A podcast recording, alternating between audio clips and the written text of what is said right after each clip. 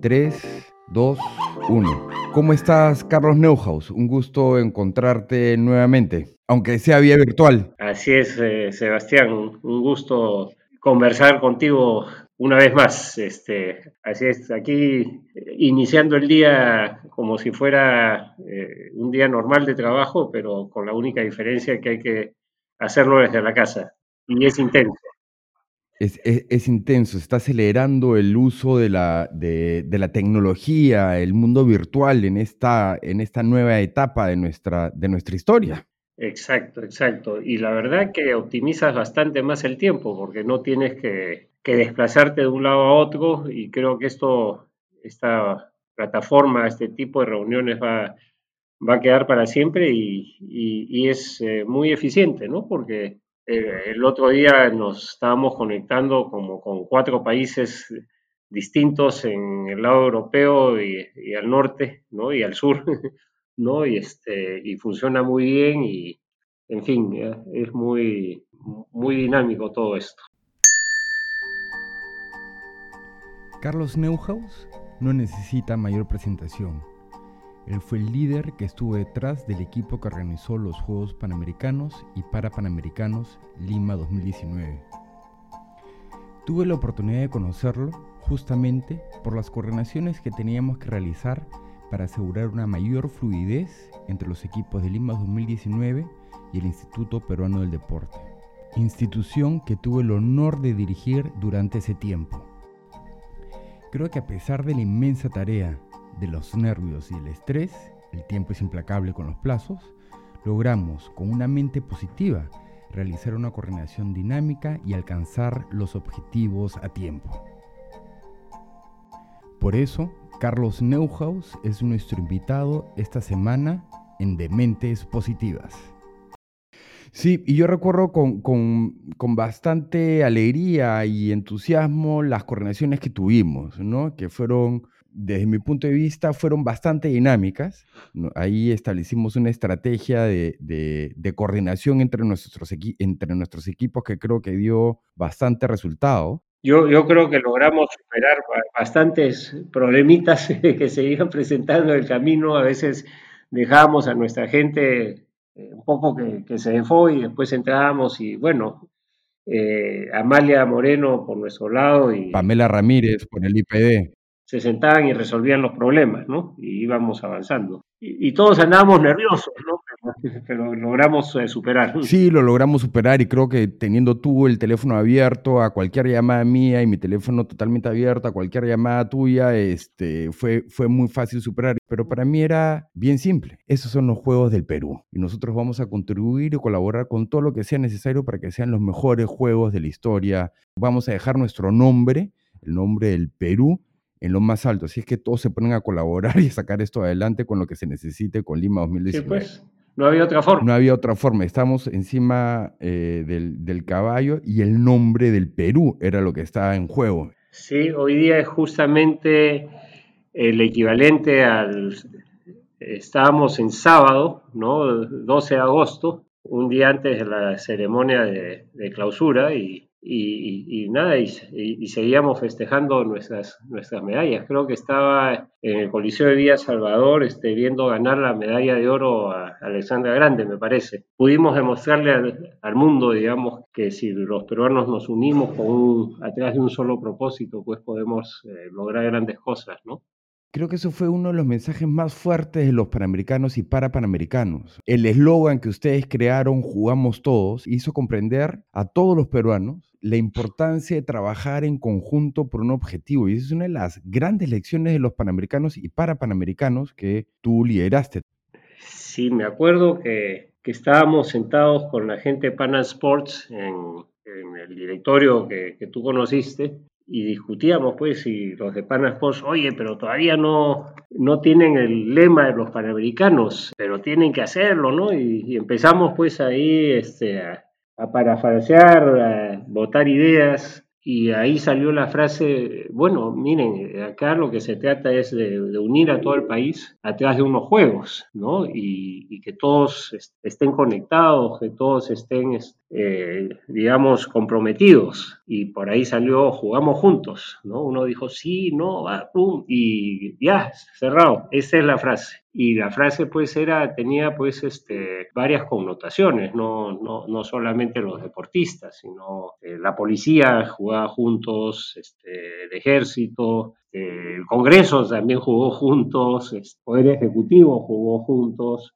digamos, eh, los ministerios eh, se pusieron, la gente del aeropuerto también, ¿no? Porque para traer los caballos de, equitación, pues había que, era una logística bien, bien delicada y necesitábamos, pues, este, coordinar con este, Senasa, por ejemplo, porque cuando tú traes animales, pues tienen que hacer cuarentena, etcétera. Todo funcionó realmente una, una maravilla, ¿no? Y este, en fin, este, el Perú mostró su mejor cara, ¿no? Y esa cara, pues, no, que está ahí. Sí, y, lo que acabas de decir es bastante importante porque todos festejamos y celebramos los Panamericanos, pero antes hubo un tremendo proceso de preparación para que esta gran fiesta sea posible, esta gran fiesta que nos hizo tan tan orgullosos a todos los peruanos. Que un inicio para ti fue bastante difícil, ¿no? Porque había muchísima gente en contra.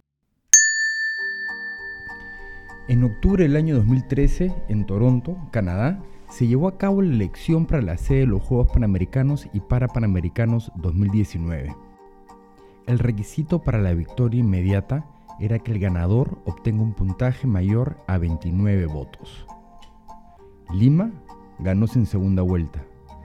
De un total de 41 países que conformaban la Asamblea General de la Organización Deportiva Panamericana, ODEPA, 31 votaron a favor de Lima como sede para los Panamericanos y Parapanamericanos 2019. Entre los competidores más importantes se encontraban Santiago de Chile, La Punta en Argentina y Bolívar en Venezuela. Lima había perdido ante Toronto la carrera por ser sede de los Panamericanos de 2015. El nivel de detalle de la presentación peruana y el buffet criollo organizado por el chef Rafael Piqueras, quien preparó el desayuno para los más de 350 delegados, deslumbró a todos. La delegación estuvo conformada por el expresidente del Consejo de Ministros, Juan Jiménez Mayor, el expresidente del Comité Olímpico Peruano, José Quiñones, la ex alcaldesa de Lima, Susana Villarán, el expresidente del IPD, Francisco Bosa, y el rol clave de Renzo Cárdenas, campeón panamericano de Taekwondo Sub-14. Los representantes recalcaron la historia única del Perú y se aseguró el compromiso del gobierno peruano con la respectiva inversión del capital para el evento multideportivo más importante de las Américas. Es correcto. Esto, el Perú se comprometió en octubre del 2013, ¿no? Y, este, y bueno, como había postulado antes, se había conseguido la, la Viena, ¿no? Que se, que se inauguró en el 2014 pero este, lo, fuera de eso no teníamos mucho más. La Viena había que instalarle una, un centro acuático, pues eh, con las, todas las normas, este, incluso la, pista de, ciclismo, pues la logramos salvar a las justas, ¿no? Porque se había construido y no la habían techado, ¿no? Y, la madera con el invierno y el verano, pues se iba a malograr, le pusimos su techo, este, el estadio nuestro de atletismo, pues la pista era una desgracia, bueno, pusimos una pista de nivel internacional, en fin, todo lo que se hizo y, a mí me tocó tomar el cargo el 26 de septiembre del año 16 y este, eran exactamente dos años, diez meses que teníamos por delante, ¿no? Entonces, este, fue una tarea dura, el equipo pues eh, era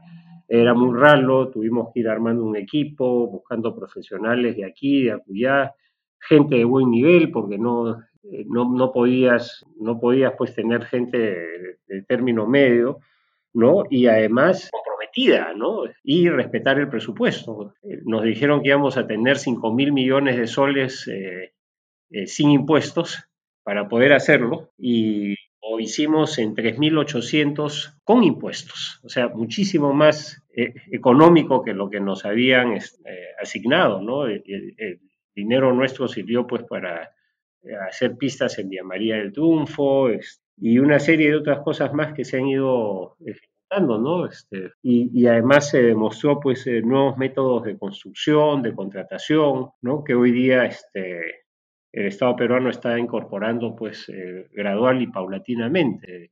Quiero contarles, ¿no? Este, normalmente en todos los países cuando se, hacen estos eventos se contrata pues una de estas eh, auditoras grandazas que hay, ¿no? Y, y que te sacan la mugre en, precios, ¿no? Entonces, y además tenías que hacer un proceso y además ellos tenían que hacer otro proceso. Entonces, eh, la, figura de gobierno a gobierno, eh, hicimos, eh, invitamos a cuatro países, terminamos al final negociando con Canadá y Estados Unidos. La invitación fue a países que habían hecho eventos panamericanos u olimpiadas en la década pasada, o sea, del 2010 al 2020. Y, este, y, bueno, el equipo inglés nos presentó unas propuestas muy interesantes eh, que reemplazaban al hecho de contratar estas eh, grandes auditoras, pero nos conseguían pues los expertos de, de todo el mundo, o sea, no, tú mismo viste, pues eh, nosotros teníamos eh, muchas nacionalidades que nos apoyaban, de, Australia, de, Estados Unidos, eh, incluso la que se encargaba de la transmisión de las, de las ceremonias, este, era una señora que trabajaba en los Super Bowls. Teníamos gente, una chica de Uganda que era un, genio, gente de la India, peruanos repatriados, en fin, fue un, una cosa muy bonita porque cada uno ponía sus banderas en sus escritorios y, al final era, se armó un equipo que todos eran Lima 2019, ¿no? Es, eh, un trabajo muy intenso que a veces este, cuando quiero relajarme un poco entro a, YouTube y, veo ceremonias, veo todas las competencias, etcétera. Y eso demuestra la importancia cuando todos estamos unidos por un objetivo, sin importar de qué país eres, ah, te comprometes con él y eres empático. No sé si hay otra fórmula para construir y preparar toda esa infraestructura que vimos de primer nivel en dos años, diez meses. Eso es realmente, e, eso es increíble. A ver, intentemos recordar el complejo de surf en Punta Rocas, Villa María el Triunfo, Villa María el Salvador, La Videna, el Callao, la Costa Verde. Las Palmas, la Escuela de Equitación, este, la Laguna de Huacho, eh, claro, en Cañete, pues también el Lunaguaná, ¿no? El río que lo adaptamos pues para hacer canotaje, ¿no? Eh, hicimos pues Paracas, bueno, Paracas estaba, eh, en realidad era toda infraestructura temporal porque estaba el mar ahí a disposición, ¿no? Este, bueno, la laguna de esquí también, que que tú le pusiste la, la, medalla a Natalia Kulievan, ¿no? Este, en fin, hay varios, varios sitios. En el Callao pues hubieron dos polideportivos, la cancha de racquetball, en fin, y, bueno, la Costa Verde no solamente para los eventos de vóley y playa, sino hicimos el, ciclismo. Este, ¿Te acuerdas que también se nos eh, se, se, desmoronó parte del acantilado y, eh, y, tuvimos que correr la, que correr la partida unos 500 metros para que no, no ser afectados. En fin, hubo una serie de... La verdad, cuando uno lo ve en retrospectiva, pues dice, bueno, ¿cómo, cómo se pudo haber hecho eso? ¿no? Y, y, y se hizo, pues. ¿Cuál crees tú que fue la clave dentro de esta gran gestión que hiciste para lograr ese objetivo eh, que muchos de los peruanos pensaban que era imposible? Bueno, la clave fue el compromiso de la gente. Mira, nosotros tuvimos un promedio de rotación de personal de 2%, ¿no? Este, en, ningún empleo, pues, en ninguna empresa tienes una rotación tan baja y era que nadie, nadie, quería, nadie quería irse, ¿no? Porque todos querían llegar al, al, día final, ¿no? Este, todos querían estar en, los juegos, era como que esta no me la pierdo y yo sé de mucha gente que, dejó trabajos pues este, más importantes por, eh, por, entrar a los Panamericanos, ¿no? O sea, mucha gente de muy buen nivel profesional me decía, Carlos, para mí esto es, este, es un, reto, ¿no? Y mucha gente se quedaba pues este, hasta 2, 3 de la mañana, ¿no? Y, con una sonrisa, no es que, no es que los estaban este, maltratando ni nada y nadie se le ocurría decir, oye, acá, el sobre, acá nada, nada, no, la gente trabajaba puro, puro corazón, ¿no? Y bueno, lo, yo lo que trataba es estar lo más que, se puede en contacto con ellos, ¿no? Siempre, siempre recorriendo las oficinas, este, eh, preguntando cómo les va, qué necesitan y también teniendo mucho cuidado de no pasar por encima de los, de los jefes, ¿no? Porque en caso contrario, si tú te empiezas a meter en todo, pues eh, los jefes te dicen, bueno, Carlos, si tú vas a estar metido ahí, este, yo para qué estoy, ¿no? Entonces, era pues un, una especie de, de, de. Yo decía, bueno, tengo que eh, recorrerme todas las oficinas, visitar obras, ¿no? Y a la gente pues este, eso los, comprometía más, ¿no? Porque no, eh, el, estar presente, el estar, el estar al lado de ellos y que, tengan la oportunidad pues de, contar tus, sus peripecias también era bueno porque a veces pues este, salían muy buenas sugerencias, ¿no? No, no necesariamente, eh, digamos, ellos por estar en, cargos menores pues este, eh, no había que subestimarlos, gente muy, yo, yo estoy muy agradecido a todo el mundo que, que trabajó y yo creo que todos los que trabajaron en los Panamericanos les van a decir a sus hijos, pues este, yo, yo, yo estuve ahí, ¿no? Eh, ellos, ellos han contribuido a escribir una de las páginas más importantes de la historia, no solo deportiva, sino de eventos en general. Ha sido el evento más grande en la historia del Perú. Le podemos quitar el deportivo en el medio, ¿no? Y podemos decir que es el evento más grande de la historia del Perú. Y qué orgullo que haya sido deportivo, inclusive, ¿no? Mejor. Mira, yo, yo de chico me acuerdo que cuando estaba en el colegio, pues, Olimpiadas de eh, Panamericanos de Winnipeg, las Olimpiadas, este, eh, el video de las Olimpiadas, la película de las Olimpiadas de, Roma, la, vi no sé cuántas veces, este, eh, con Abe, me sorprendió Abe Viquila, pues que ganó la maratón descalzo, ¿no? Este etíope, pues, y las volvió a ganar en Tokio ya, pero con, con zapatos, ¿no? Este, creo que ha sido uno de los pocos que ha ganado dos veces la maratón. Y, y, este, y esas cosas uno dice, pucha, ¿cómo serán? ¿no? Y de repente pues te, encuentras en una posición donde además, eh, si bien es cierto, tienes menos eh, deportistas, ¿no? Tienes el 60% de los deportistas que, que participan en una Olimpiada, tienes este, en lugar de 29 deportes tienes 39 deportes con 70 disciplinas. O sea, muchos deportes pues que no entran a categoría olímpica eh, sí entran a, los panamericanos, ¿no? Este, yo estaba antes en la tabla y logramos que la tabla entrara a los panamericanos y luego a las olimpiadas, ¿no? Y, el karate también, ¿no? El karate no, estaba considerado en, en Juegos Olímpicos y y en el Perú, bueno, ya recuperaron su entrada a las Olimpiadas también, ¿no? En fin, era pues un espectáculo, era grande y además anécdotas, ¿no? Este, tú veías el famoso carril panamericano en, en la carretera panamericana sur, ¿no? Tú podías pensar pues que la gente pues estaba molesta, y, nada, la, gente no tocaba bocina y, de repente pues pasaba un bus así eh, con lleno de deportistas, ¿no? Y, como que la gente pues está, tú, tú, veías que pues los, los miraban con respeto, con, con orgullo, ¿no?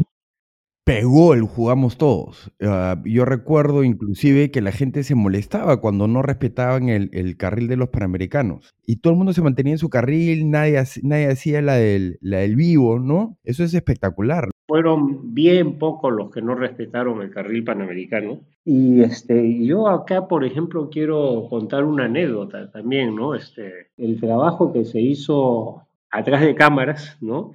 Eh, muy poca gente sabe pues que que instalamos el cuartel general de los Juegos en el, en el Centro de Convenciones de Lima. Tú, tú lo visitaste también, ¿no?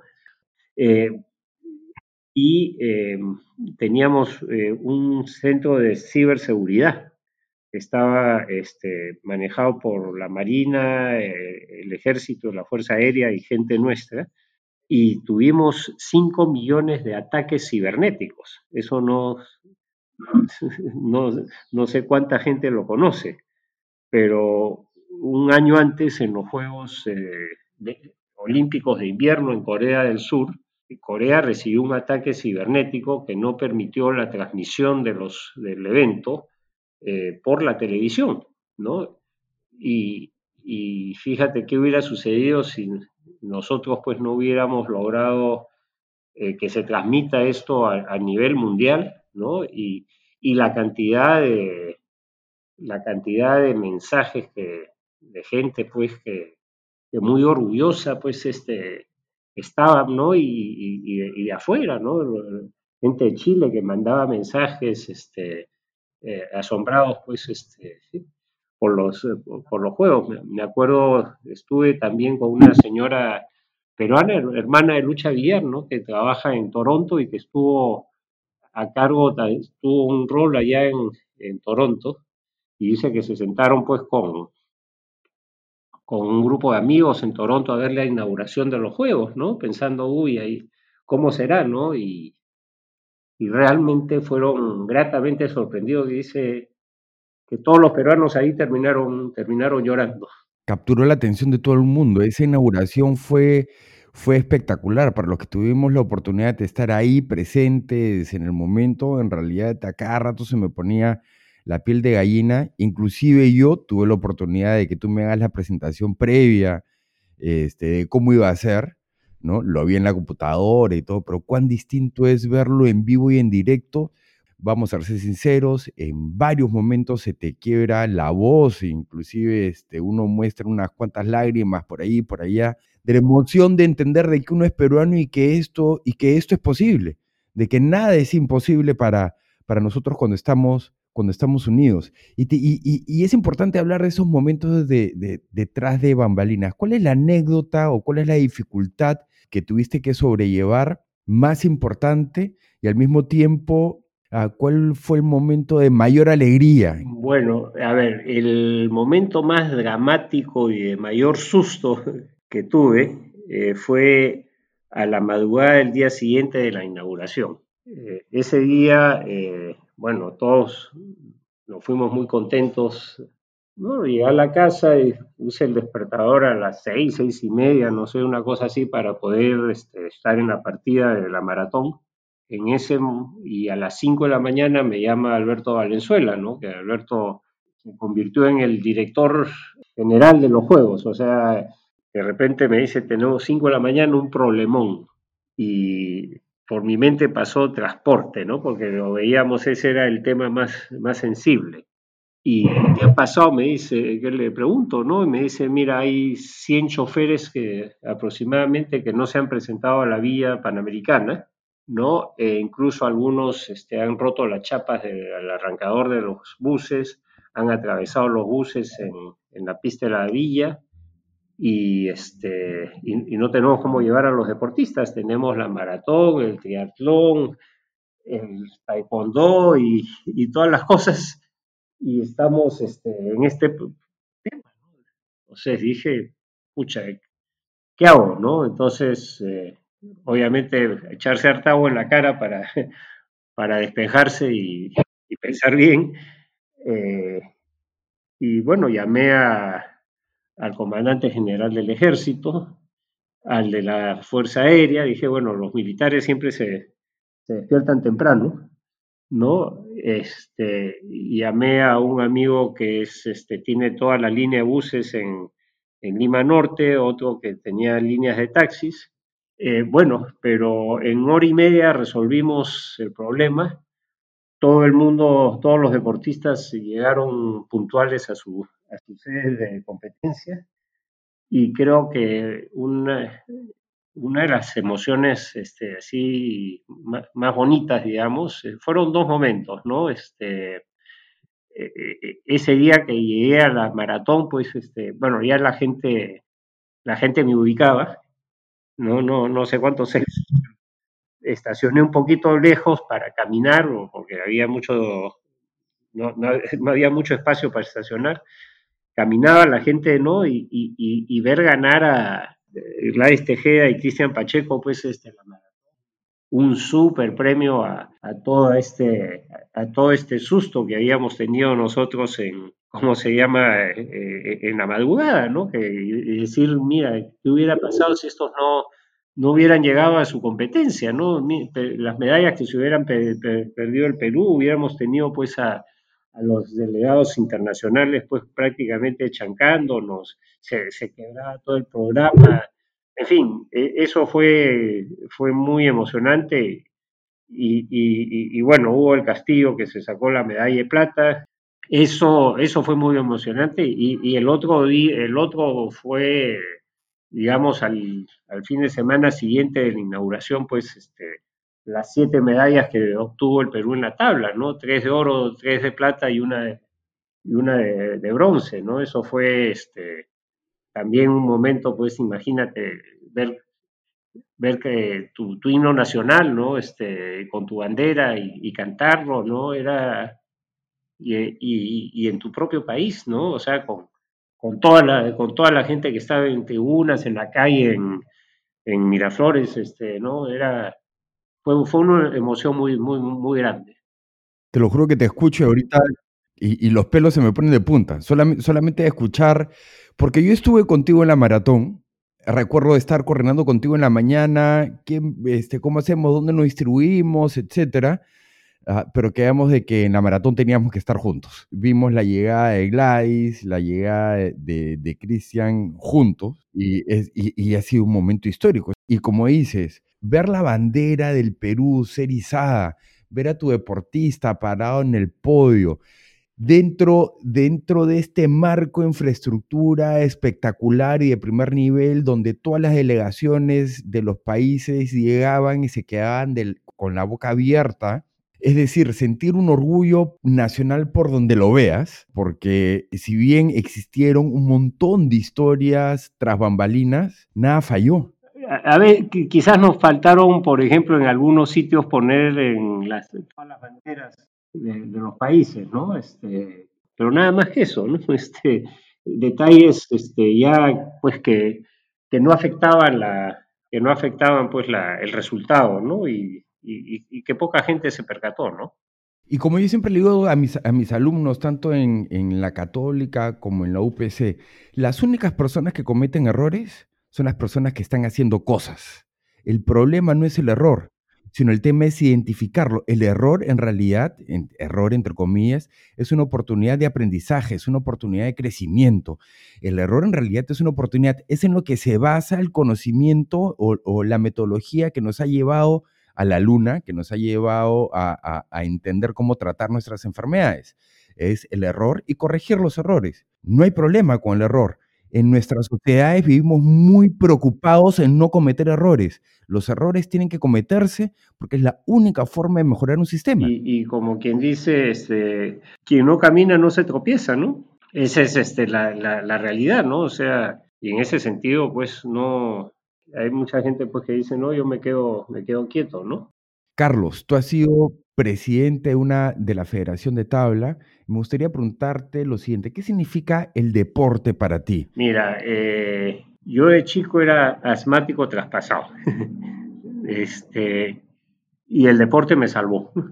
Eh, nos, eh, mi padre nos inculcó deporte, nos, mi padre nos enseñó a saltar garrocha porque él había sido atleta, nos hacía hacer harto ejercicio, gimnasia, gimnasia respiratoria, aprendimos a nadar, este, nos matriculaban en, la academia de, Walter Ledgar, era nuestro héroe de las Olimpiadas del 36, y, también nos recomendaron la tabla, ¿no? Este, y me acuerdo que nos dejaban del colegio, como fuera, ¿no? Nos dejaban en Barranquito. Mi madre se iba a hacer las compras del supermercado, todo, y, y nos recogía pues muertos de frío en, en pleno invierno, ¿no? Este, ahí apostados al lado de una fogatita, ¿no? Y, en fin, siempre, siempre haciendo deporte, combinando deporte, estudio y, trabajo, ¿no? y eso te, enseña a organizarte muy bien, ¿no? Es, es para darte tiempo, pues un tiempo para tu deporte, un tiempo para el estudio, un tiempo para el trabajo, un tiempo para la familia, ¿no? Y, además te, te, alejaba de los vicios, ¿no? Porque como al día siguiente, por ejemplo, una época saltaba a Rocha, entonces eh, teníamos que despertarnos temprano para competir, pues, eh, un domingo, y que, se nos ocurría, pues, ir a, una fiesta, ¿no? O sea, y eso, este, creo que te da mucha disciplina de vida, ¿no? Si querías eh, cumplir con todo, este, tener buenas notas, este, entrar a la universidad, eso es un complemento muy importante en la vida de uno, ¿no? Y hasta ahora sigo haciendo, ¿no? Este, quizás al mar no, no he regresado desde el, desde el 14 de marzo, ¿no? Pero sí salgo a montar bicicleta, pues acá eh, afuera y, tratar de, subir pendientes, bajar, etcétera, ¿no? El, deporte ha sido mucho para mí en, la vida, ¿no? Este, y sobre todo para la salud y para la familia. Todos mis hijos han, han hecho deporte. El deporte y la actividad física tiene que estar presente en todo momento del, ser humano, ¿no es cierto? Es decir, ya sea que seas muy niño, durante tu juventud y también eh, durante, tu, durante tu adultez, ¿no? Y en efecto, te aleja de los vicios, te ayuda a organizarte. Yo, yo, yo recuerdo cuando era más joven de lo, de lo que soy ahora. Un viernes, oye, vamos a tal tono y tal. Yo decía, no, el sábado voy a ir a entrenar y como mi deporte es un poquito raro, parte de entrenar son los sparrings, uno comienza a priorizar. Es decir, yo no quiero que mañana me, me me peguen, más yo quiero estar, yo quiero estar un poco mejor que el, que, el otro. Entonces yo priorizaba a dormir temprano, al día siguiente levantarme muy temprano, irme a entrenar con mis patas, ¿no? Y agarrarnos, como decimos, a, cocachos, pero con muchísimo cariño y con muchísimo respeto. Y ahí te das cuenta que el deporte es más que solo una actividad física, tiene una capacidad eh, y una función formativa, y eso es algo que nunca nos debemos olvidar. El deporte es más que sudar, es más que hacer ejercicios para, para ponerse figurita. Bien aplicado, puede generar el ciudadano que siempre hemos deseado y siempre hemos querido. No, el, deporte en realidad este, te, hace sentir bien. Y además también he practicado judo y karate, así que, que, son, es, es, mucha adrenalina también. Y uno de los temas trascendentales hemos hablado de los panamericanos, pero no nos olvidemos de los parapanamericanos todo lo que ha hecho por nuestra sociedad y el tema de, inclusión ¿no? y de visibilidad a nuestros paradeportistas que antes ah, no eran tan conocidos como son ahora. Exacto, ¿no? Este, y creo que se han hecho pues muy, ahora la gente pues los respeta más, ¿no? Y Pedro Pablo, y Natea, este, Pilar Jauregui, ¿no? Dunia, en fin, la cantidad de paradeportistas que tenemos pues este Carlos Felipa, en fin, la lista es larga, ¿no? Y, para mí son doble héroes, porque además de haber superado pues una coyuntura difícil en su vida, se han dedicado a un deporte y, también a trabajar y además han ganado medallas para su país, eso es extraordinario. Ahí le pusimos mucho cariño, yo creo, a los parapanamericanos. Fue maravilloso y el peruano también respondió de una manera increíble. Los estadios continuaban llenos, la gente continuaba interesada por conocer estos deportes no tan populares, ¿no? Y una de las cosas maravillosas que uno encuentra es este, luego ver a Dunias, en un cartel inmenso de Inca Cola, a, Pedro Pablo, si no me equivoco, Toyota lo, lo, apoya, a Pilar Jauregui también, a, a, de Sutakuro con Herbalife. Eso es bonito. Ah, perdón, a veces me ha tocado pues eh, que me han llamado para contactar a algún deportista, para algún evento, y me dice, bueno, tengo que hablar con mi, con, mi manager, ¿no? que, que me ve que, ve mi imagen, ¿no? Entonces este, yo digo, pucha, qué bien, ¿no? Si no hubiera sido por los panamericanos no hubieran tenido pues estas, esta situación, ¿no? Eh, son imágenes pues de superación que, que, la gente pues se convierte en líderes de opinión, ¿no? Y, y en ese sentido eh, creo que algo bueno hemos hecho por, por ellos y, y, la gente ya voltea hacia ellos, ¿no? Sí, que el alcalde de Lima haya paseado en silla de rueda con Pilar Jauregui, para comprender las dificultades que una persona eh, en esa situación tiene para transitar en Lima, fue algo importante e interesante y ahora lo que falta es hacer de nuestra ciudad una ciudad más inclusiva y no solamente nuestra ciudad, sino nuestras cabezas.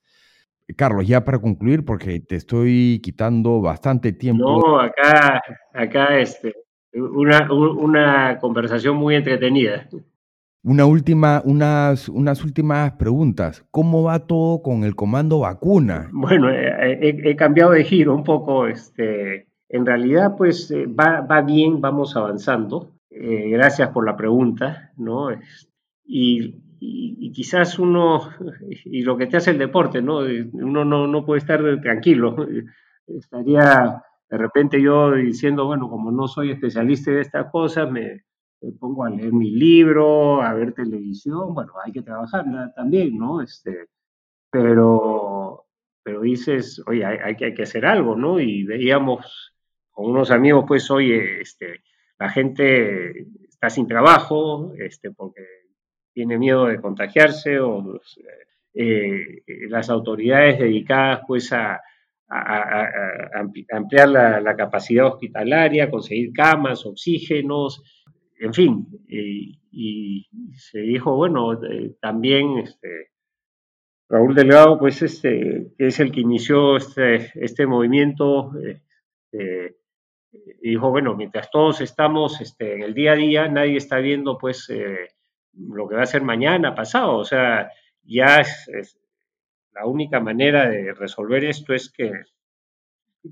quizás no la única, pero una de las más importantes es eh, conseguir una vacuna y ya habían países que ya estaban trabajando para, para hacerlo y que estos procesos pues tienen varias fases, ¿no? Y que muchos estaban por entrar a la tercera fase y hay que contactarse, bueno, hay dos formas, la parte bilateral, ¿no? Que es este, directamente con los laboratorios y la parte multilateral que es eh, a través de de ONGs o la Organización Panamericana de la Salud, etcétera, pero que es un poquito más lenta. Entonces, eh, pusimos la voz de alarma, nos pusimos a trabajar, de afuera te, empiezan a llamar, oye, tengo esto, hemos hecho este ofrecimiento, este, y ahí nos llamaron de, Cancillería para que nos ayudemos, y, bueno, estamos apoyando lo, lo, más que se pueda para, para lograr pues parar este asunto, ¿no? Nadie puede ver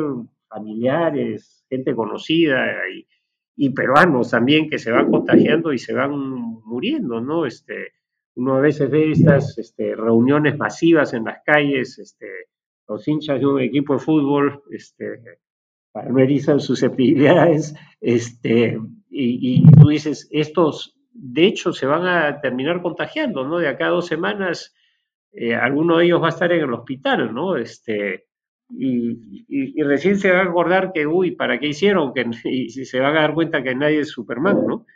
O Superwoman, ¿no? Entonces, pero vamos avanzando, este, ya el Premier anunció que habían, este, por lo menos tres ya en proceso de firma para, para digamos, cuando esté lista la vacuna, poder disponerla. Eh, hay otras más que están en, en proceso, así que que, en fin, se está avanzando y yo creo que eso es, eso es bueno. Eh, vamos a ver, eh, estas vacunas estarán disponibles a partir de, eh, este año y la idea es que apenas estén listas vengan a nuestro país, ¿no? Ese, es el reto, ¿no? Y, y, una vez que esté en nuestro país, la logística para poder vacunar a la gente es muy importante. Aquí se repite la misma frase que, acuñaron los panamericanos. Para luchar contra esta gran pandemia, tenemos que jugar todos, jugamos todos, no nos podemos distraer, no, no nos podemos sobrar, tenemos que mantenernos alertas. Todos, o sea, distanciamiento social, este, eh, tratar de salir lo necesario, este, yo soy presidente de la Asociación de Centros Comerciales y por favor, que solamente vaya el que necesita ir a comprar. No, no, no vayan pues este, en, colleras, ¿no? además no, no, se los va a dejar entrar en grupos, ¿no?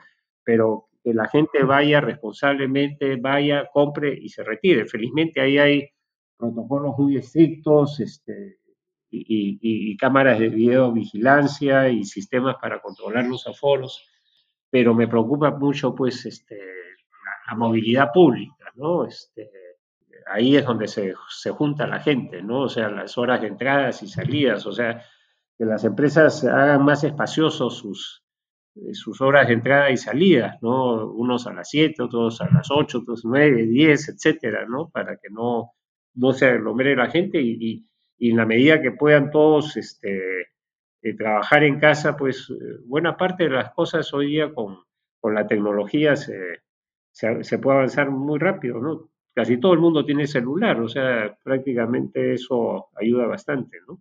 La economía virtual se va a dinamizar y todas las herramientas virtuales también tienen que estar disponibles en la mano y solo salir e ir a los centros comerciales, a, a los supermercados, cuando sea necesario. Te agradezco un montón, Carlos. Te mando un abrazo. Por favor, continúense cuidando, cuidándose mucho tú y toda tu familia. Y este, ya nos veremos la próxima vez alrededor de un café.